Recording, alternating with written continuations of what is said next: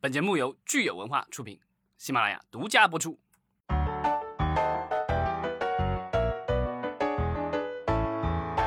欢迎大家收听新一期的《影视观察者》，我是老张。Hello，大家好，我是石溪。呃，今天我们其实聊的是老张特别喜欢的一个话题哈，我都不知道为什么老张会特别喜欢聊新片立项。啊，没什么，只是看看别人在拍什么，对吧？然后鞭策一下自己，为什么不努力啊？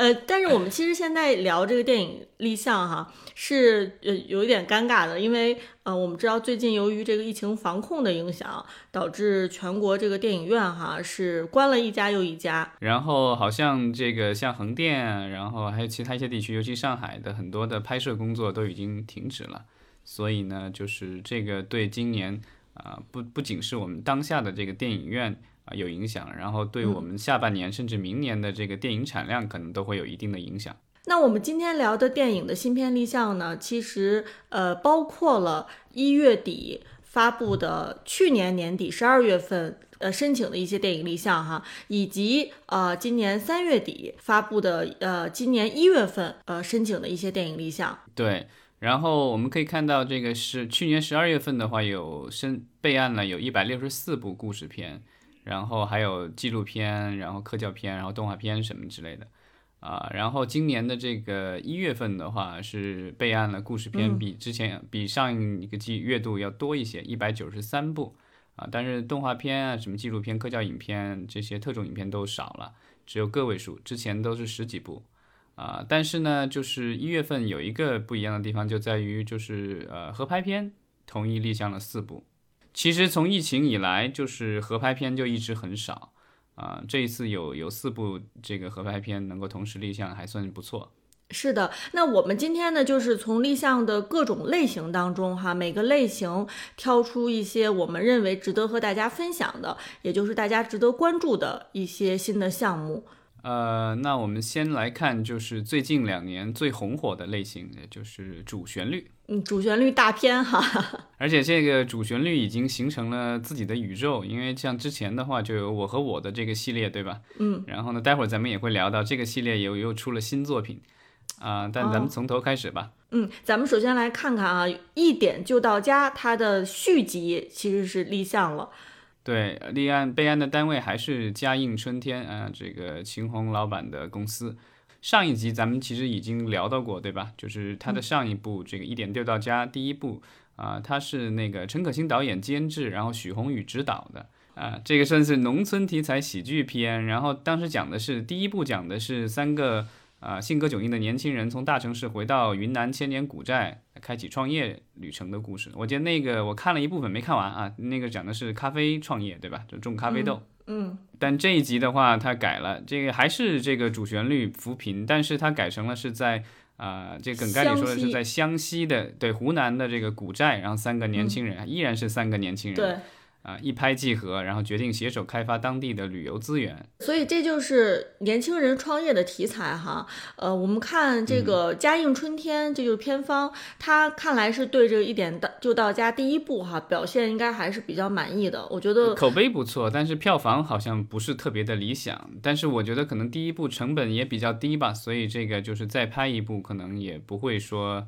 呃，有太大的影响。而且就是既然第一部的口碑在，也许第二部嗯会有更多的观众会愿意走进电影院看这样一部电影。没错，呃，然后我们来看看国师张艺谋哈，他其实高调的呃立项了一部新片，叫《满江红》。这个就是和岳飞有关，但是根据呃目前公布的梗概和网上的一些猜测来看的话，主角应该不是岳飞，只是说借用了这个就是岳飞的这个词名。整个这个梗概里就没有提到岳飞的名字，他说的是这个宰相秦桧去和去边境和金国谈判，然后呢，他住在了一个大户人家的宅子里，嗯，然后呢，在这个会谈前，结果出现了一个谜案，然后有一个小卒叫张大，然后呢就是卷入其中，然后揭步步揭开谜底，最后呢就是啊、这个有一场这个所谓的义士除奸的这个迷局渐渐展开。这个所以是感觉是一个封闭空间的一个动作悬疑的这个故事，对吧？然后对，在豆瓣里的分类特别有意思，豆瓣里说它是剧情科幻加悬疑加历史，这个 科幻哪来的呀？我也不知道这个是什么样子。然后，但是呃，目前豆瓣上公布的这个主角很有意思，是易烊千玺搭这个沈腾，对吧？难道沈腾是这个秦桧？然后，然后易烊千玺是这位小卒？呃，这个对这个名叫张大的小卒哈，从梗概看起来，他应该是这个故事的主人公。呃，我觉得我我在豆瓣上看到有一个搞笑的这个评论，我这必须跟大家分享一下，我都笑喷了。就是他把这个他读了这个，他应该也是跟我一样读了这一页以后，然后这个产生了，呃，这个开了一个巨大的脑洞，说是外星人秘密训练岳家军，《满江红》一词中竟藏有惊天秘密，中国历史进入平行宇宙。这个应该是纯属搞笑吧？嗯，对，而且呃。咱们那个就是审查的话，就是这种历史已经定性的人物是不可以篡改的，对吧？没错。然后，所以我觉得他之所以去用这个所谓的小卒张大来做主角，可能也就是因为这种人是历史里没有记载的，你可以细说，对吧？但这科幻要怎么体现，我就不知道了。呃，这个科幻会不会是就是网友给他定的类型，还是你认为是片方在宣传的时候写的科幻？这个科幻的确这个类型有点迷哈。啊，这种同类型的这种片子的话，我印象当中好像原来邵氏拍过，就是好像就叫夜店还是什么的，我忘了叫什么了。一一群这个能人异士什么之类的，然后在一个就是封闭的一个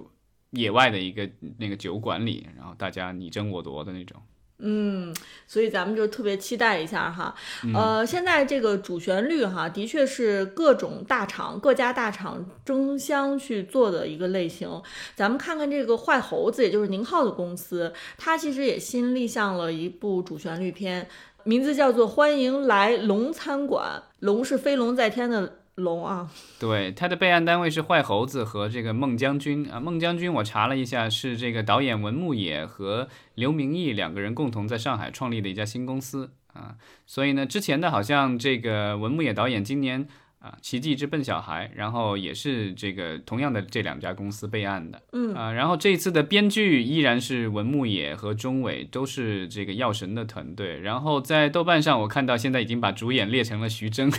而且从梗概里看，好像徐峥也挺适合这个角色的，所以我觉得很有可能这是这个药神的主创啊再一次的集合。嗯，这个故事哈其实挺有意思的，他说的是主人公为了养家还债。居然远赴中东某国，对，关键关键是主人公姓什么？姓徐。我我觉得啊，这好像是徐峥电影的一大标志，他老喜欢给自己的角色取名叫徐什么，是吧？这个这个叫徐福哈，他居然去的是中东某国的首都巴哈塔啊，这是虚虚构的一个国家的首都，对不对？然后他来到这个地方担任的是中餐馆的厨师。呃，那么由于战争的爆发呢，呃，虽然发了大财的这个徐福呢，逐渐的变成了一个不惜代价拯救中东某国儿童的中国英雄，呃，这个梗概写的我也是让我觉得挺汗的。但是已经有网友给这部电影取了一个别名了，叫我不是厨神。呃，而且这个这个故事其实挺好玩的，就是多年前我记得去参加那个香港电影节，当时这个就是它的创投环节啊，当时呃我不是药神还没有拍，然后文牧野当时是拿着这个项目啊在创投上在找投资，然后当时就跟他其实有过一次简短的交流。他当时就描述了一下药神的这个故事。另外，我就是我们提到说有没有其他的什么故事，他在这个创作当中，他其实就提到了这个在中东当厨子的这个故事。因为这个其实好像是在新闻里出现过的，就是有这种战地厨师一样的啊。我记得几年前，呃，岳云鹏和柳岩有一部电影，那个里面我记印象当中，这个就是他岳云鹏里面那个角色有短暂的有有一有有几场戏，好像就是演他这个在。中东的某个地方，然后推着一个餐车，推着一个餐车，然后在那种就感觉像战地一样的地方在卖这个中餐。嗯，所以这个就是类似的这种故事，因为这个当年应该是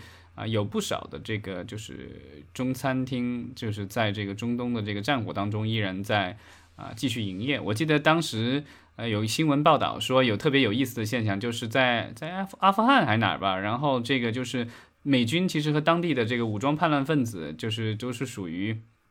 那叫怎么说？水火不相容。但是呢，为了能够吃到好吃的中餐，双方就是属于约约定了，到了中餐馆里面不打的。嗯，这个听起来哈，它既是这个真实事件改编，而且呢又具有这个英雄主义的这个情节，所以让人还是挺期待的。对，所以我把这个归到主旋律里了，因为我觉得这跟那个我不是药神是类似的吧，就是说是这个商业片的这个类型，然后其实也是主角的一个救赎的故事，但是它其实传达的还是一种啊相对普世，然后这个要助人的一个精神，对吧？没错。那接下来我们看看华谊兄弟他们立项的主旋律新片叫《少年火箭》。嗯，这个我没有查到很多的信息啊，但梗概里说的就是一个。这个叫他父亲叫老万要病逝了，然后呢，这个就是心怀内疚的儿子啊，小万要替父亲弥补他一生的遗憾，就是弄个火箭，然后最后克克服万难，然后终于造出了火箭，然后就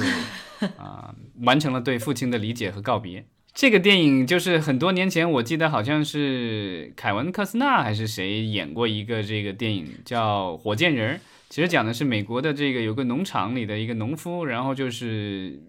沉迷于火箭，然后就是自己砸锅卖铁也要造出一个火箭来，然后最后这个终于用火箭把自己送上了太空。那是一个，当然肯定不是真人真事了，应该没有没有这个农民把自己发射到太空里的，但是有这样梦想的人可能还是比较多的。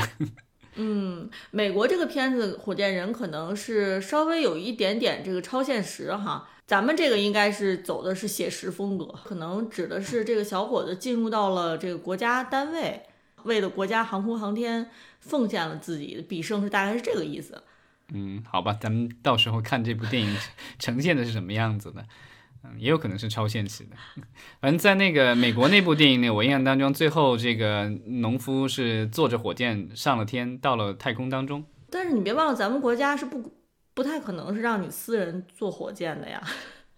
政治环境不一样啊，这这是一种违法犯罪吧？如果自己在研在家里面研究火箭什么的，应该我印象当中就是咱们国家有私人造飞机的，因为之前新闻里也出现过，就是自自己在农村然后倒腾，然后要造飞机的那种，好像也并没有呃。特别的这个上纲上线，说他违法乱纪什么之类的，啊，造火箭可能动静会更大一些，我不知道。当然，火箭的这个燃料有可能是比较呃比较敏感的违禁品，是吧？对呀，好吧。然后我们看看这个北京博纳影业哈，它立项的这个叫个十百千万，其实就是这个长津湖剧组的一个纪录片。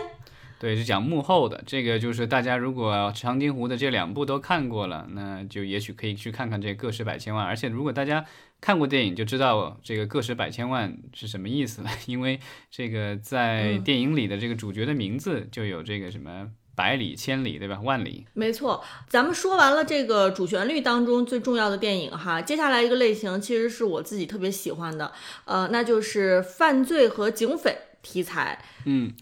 啊，首先是这个万达影业的一部项目，它备案单位是万达影业（括号海南有限公司）。我感觉好像最近因为海南的这个各种有利的这个政策，所以不少公司都啊新去海南新注册公司，或者是把公司的有一些就挪到海南去，对吧？这个感觉好像是这个就是啊万达影业就是用它的这个海南公司来进行了立项。啊，编剧是这个著名的编剧张继啊，然后呢，他之前写过这个《中国合伙人》《亲爱的夺冠》，是和陈可辛导演有多次的合作啊。那这一部的话，他想的是梗概说的是这个有一个奸杀的嫌犯，因为先前被这个群众殴打，然后死在了这个审讯室中，然后负责审案的三大队也连连带的入狱了，但是有一名这个嫌犯逍遥法外，然后出狱以后，这个三大队在队长老程的带领下追查这个。啊，嫌疑犯的行踪，然后最后是协助警方捉获嫌犯。呃，这个还是有点意思哈，我们期待一下。然后咱们看看这个，呃，上海有一家公司叫爱美影视，它立项了一部叫《前行》的电影。啊，这部电影是跟香港这个贩毒集团有关的。对他的这个备案单位，另外一家是梦造者娱乐，这个其实就是刘德华的这个公司。之前刘德华这个就是出演的什么扫毒啊什么之类的，就是都是刘德华都是做监制嘛，然后那个梦造者都是这个出品公司之一。嗯，因为这部因为有香港公司嘛，所以它其实就是一个合拍片立项的。它讲的是说这个香港的毒品犯罪高科技化，然后有个卧底，然后伏在这个毒枭身边多年，然后呢就一直在收集证据。然后呢，他陷入了这个卧底和家庭破裂双重困境。最后呢，他牺牲了个人和队友，这个剿灭了贩毒网络，也让妻儿知道了自己多年的正义付出啊。这看这个梗概看起来的话，我就不知道这个刘德华先生到底是演这个卧底呢，还是演这个毒枭？因为这两种角色他好像都演过，对吧？演卧底可能年年纪大了点吧。下一部是来自于华谊兄弟的电影，叫《网中人》。他说的是一咱们的这个主人公，他因为卷入了商业诈骗案，导致了自己被通缉。他为了爱人，也为了他自己，哈，他完成了一场跨越十年的复仇。嗯，这梗概里最有意思的是说，他给给他协助的是一个叫人工智能陈小刀，所以这是还是个科幻片。这个还是比较有这个现呃这个现现代感的哈。呃，人工智能这个元素出现哈，肯定也是为了这个电影添了很多彩。呃，然后我们看一下，就是还有一些这个我们管叫剧情片的这些电影。首先是华策，华策立项了一部叫《我的朋友安德烈》。然后这个是双雪涛的作品改编的。双雪涛这几年好像这个改编的作品特别多，对吧？就是之前这个《平原上的摩西》本来要说上映，后来又没上映，现在也不知道什么时候上映。但是，呃，之前那个就是那部《刺杀小说家》，对，《刺杀小说家》其实是不错的。然后续集好像也已经在筹备当中了。他这次改编的是一个短片的这个故事，这个好像双雪涛目前为止被改的好像是不都是这个短片啊？其实他的故事梗概呢，如果看过这部呃短篇小说的朋友哈，可能就比较熟悉了。他说的是这个呃，由于父亲离世，主人公李默呢回东北奔丧，在东北的时候呢，他重逢了少年时的旧友安德烈。这个安德烈可以说让呃勾起了这个主人公对于故乡的很多的记忆哈。这个梗概其实还是比较的文艺哈，可能猛一看也。不太知道他说的是什么，所以如果大家感兴趣的话呢，还是建议去读读这个原原著小说。然后下一部的话是这个我们的藏族导演啊万马才旦的这个新作，然后他的这个这个我猜应该是他的公司吧，青海啊麻尼石影业，对，因为万马才旦导演我知道他好像是常住在青海的，呃，然后这个片名叫雪豹。然后我感觉好像万马才旦导演特别喜欢在片名里这个有动物的动物出现，是吧？之前这个导演的撞死了一只羊，然后又有还之前还有一部叫老狗，对吧？然后这一次有叫雪豹，然后讲的是说一只雪豹闯进了一家牧民的羊圈，然后咬死了几只羊，然后最后牧民父子争执不下，因为儿子呢坚持要打死这只豹子，那父亲呢就执意要放了豹子。这个是感觉感觉还是是一个就是属于一个家庭内部矛盾那个对，这个我觉得就是杀不是杀豹子其次，这个父子间肯定之前就有一些这个争执。嗯，比刚才咱们说的这个我的朋友安德烈听起来要更那个好容易理解一些，是吧？嗯，下一步的话就是还是坏猴子宁浩的公司，然后这次这个立项的片名叫《北京进行时》。这个故事看了梗概，但如果大家之前看过我和我的系列里面这个葛优的那个篇章的话，就知道这其实是这个把电影里的这个角色拿出来单独做一个大电影。哦。所以如果按照之前的这个我和我的系列的分类的话，这个应该算在主旋律里。没错。但是这看吧，也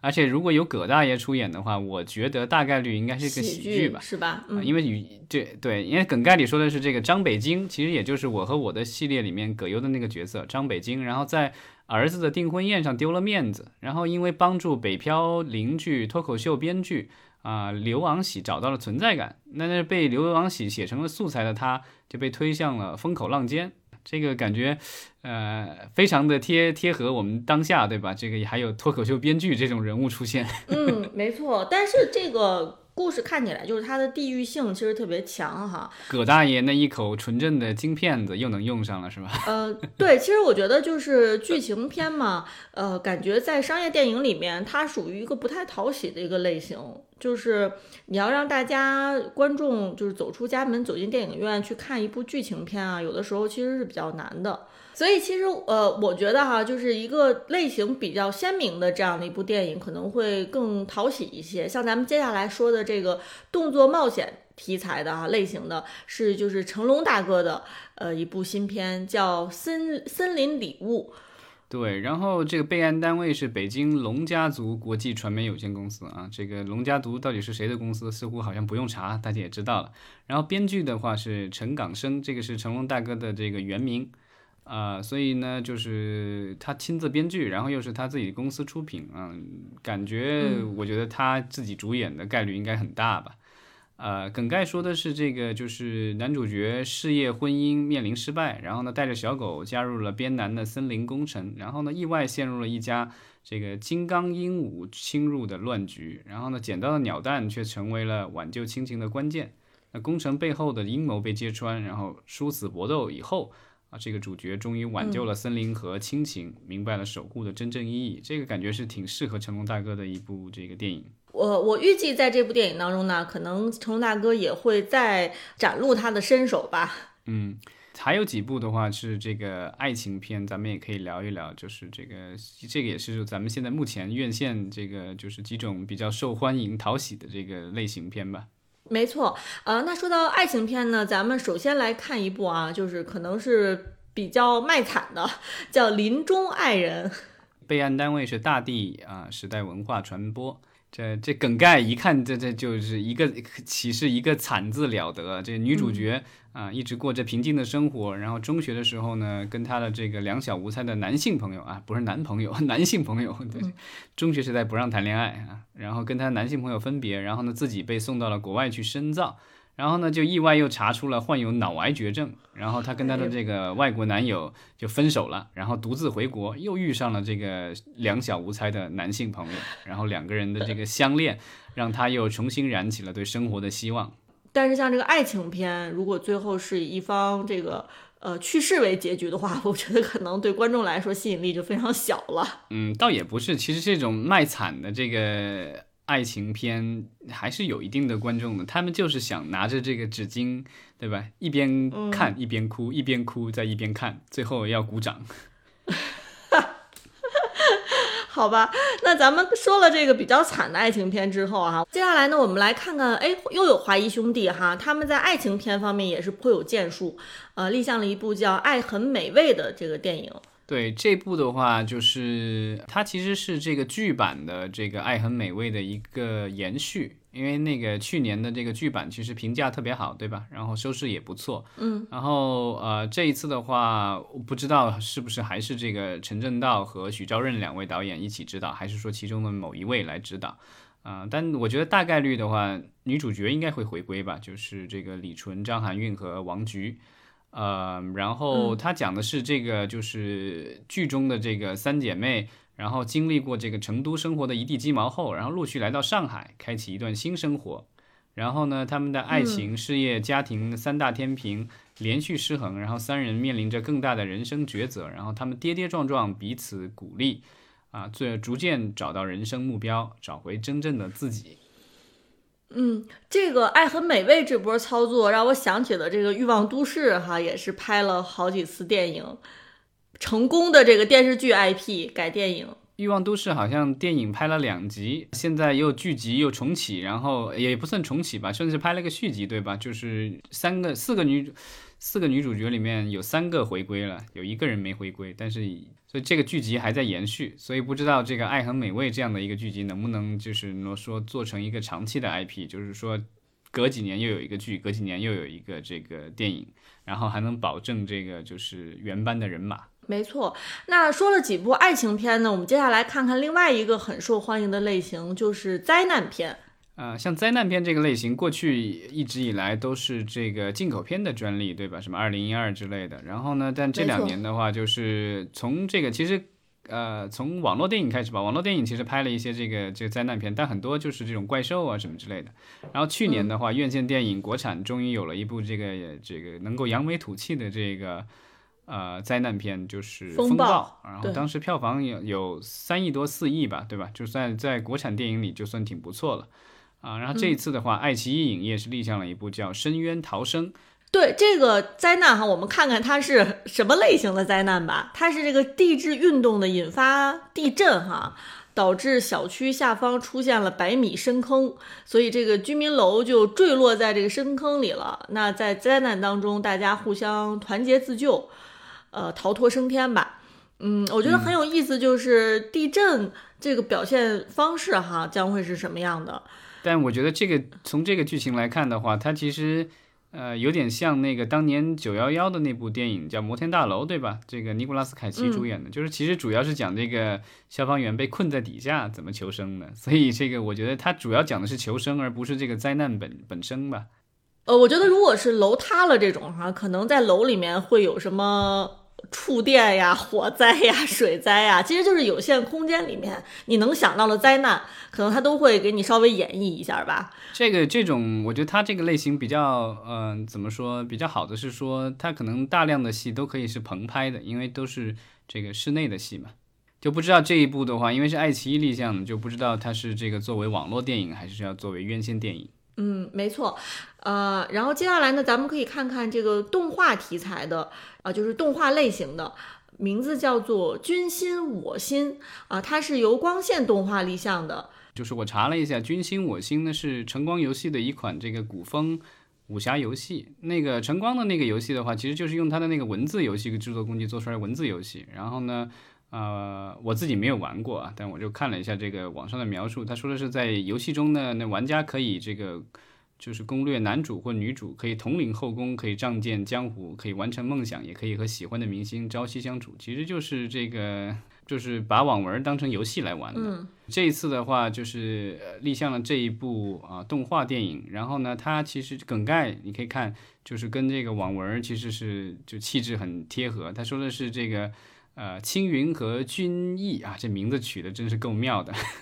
啊，是一对这个挚爱的恋人，然后呢，却因为命运无常、时事不济而被迫分离。那二人在这个胡灵的帮助下，呃，得以穿越生死，彼此找寻。那那最终。得以相守的时候，他们的生命似乎也走到了尽头。呃，当然，因为我们也不是这款游戏的这个玩家哈，所以不知道这款游戏它是不是呃改编出来之后能够得到这个游戏迷的支持。对，但我看这个就是游戏的这个。情节似乎跟这个他现在的梗概里的有区别，至少主角的名字似乎不大一样。然后另外的话，就是原原游戏好像是这个，就是讲的是二十一世纪的女大学生穿越以后，然后遇到挚爱，然后跟挚爱在这个政治阴谋和江湖斗争间。啊，并肩而行的故事，嗯，就是我不知道，就是是是不是因为现在这个穿越比较敏感，所以他们把它又改成了这个什么胡灵的帮助下穿越生死什么之类的东西。嗯，那他如果是主人公的名字也改了，然后一些主要元素也改了，我就不知道他 只是留一个游戏的名称哈，这种改编是不是能够引起大家的注意？能够吸引大家，也有一种可能就是就是我完全理解错了，它跟游戏没有关系，只是名字恰好相同。但是我觉得，呃，这个应该不会吧？这个应该不会吧？因为它这个名字还是一个呃，感觉挺矫情的一个名字，就是君心嘛，君主的君，君心逗号我心，它还不是一个就是特别大众的一个名字，好像还是一个特别。就是花费尽心思起的这么一个名字啊，所以我觉得他应该是有拿到改编授权。对，如果如果是没有授权的话，我觉得这个如果没有授权的话，游戏估计就可以告他们了。没错，呃，那说完这个动画类型呢，我们最后来看看这个青春励志题材哈。嗯，这个就是备案单位是恒业影业，然后他备案，嗯嗯，然后他备案了一部叫做《谁说我是第一名》。这个是跟这个高中生的这个学习生活有关的一部电影哈。我觉得这个题材好像不是特别呃多见，就是他说的是这个因为精神压力过大，然后呢陷入了幻听啊幻觉困扰的高中生陆航呢，通过坦诚面对自我，勇敢接受身边人的爱，最终化解了家庭的矛盾，然后赢得了幸福和人生的青春励志成长故事。这个就是我觉得就是精神问题的这种电影，感觉好像在国内特别少。对他的选择的这个切入点哈是比较少见的，所以我们也是挺期待的。让我想起了那个《美丽心灵》这部电影。嗯，对，这个《美丽心灵》里面这个就是啊诺贝尔经济学奖的这个得主啊纳什，对吧？对。对，然后他他其实是战胜了他的这个精神问题，然后呢，最终获得了学术学术上的成功。对，咱们这个呃，谁说我是第一名里面这个主人公哈，他有可能最后就是顽强的与精神疾病斗争，最后 高考成功，会不会是这样的一种结局？嗯，差不多，感觉好像有点像，应该是走向那个方向吧。接下来呢，其实我们看看北京欢喜首映哈，他们也立项了一部这个青春励志类型的电影，叫《百分之一的可能》。嗯，这个就是从梗概里看的话，它其实就是除了这个青春励志以外，它还有这个体育的元素在里面。它是说的是这个有一个失忆的一个前职业女篮这个天才得分手，然后呢，她遇到了另外一个这个呃留守儿童，那那个留守儿童也是一样的有这个篮球天赋，但是呢爱惹麻烦，然后两个人就摩擦出火花。然后互相完整了对方的人生，然后呢，这二人同时明白了热爱篮球带来的真正意义，然后最终决心以师徒身份呢追逐共同的梦想，哪怕只有百分之一的机会。嗯，这个是点题这个片名百分之一的可能，就是讲他们可能要战胜特别大的困难，然后去赢取特别不可能的胜利。职业女篮天才得分手，哈，她可能是一个比较成年人的形象，然后咱们这个留守儿童，他可能是一个爱惹麻烦的一个熊孩子的形象，是吧？对，这个就是有点类似于当年的那个什么放牛班的春天，对吧？嗯嗯。但那个就是小孩是群戏，但是感觉这儿的这个留守儿童就是一个一个小孩，跨越年龄的这个也是有有友情吧，对吧？忘年交是吧？啊，对对对，没错。对，所以其实我们看这个欢喜首映哈，其实也是非常活跃，它也是立项了好几部电影，然后包括咱们刚才说的这个华谊也是也是立项了好好几部片子哈。所以看起来咱们的这个电影大大们还是挺努力的，嗯，对，然后也希望这些电影能够这个尽早完成制作，然后呢，就是早日跟咱们的这个电影观众见面。没错，呃，好，那其实以上就是我们根据最新的立项新片跟大家分享的，我们认为比较重要的一些信息啊。如果大家对我们分享的这些项目有哪个特别感兴趣的话呢，也可以给我们留言。最后就是希望大家最近一段时间能够平平安安，然后呢，呃，安全的度过这一段时间的这个就是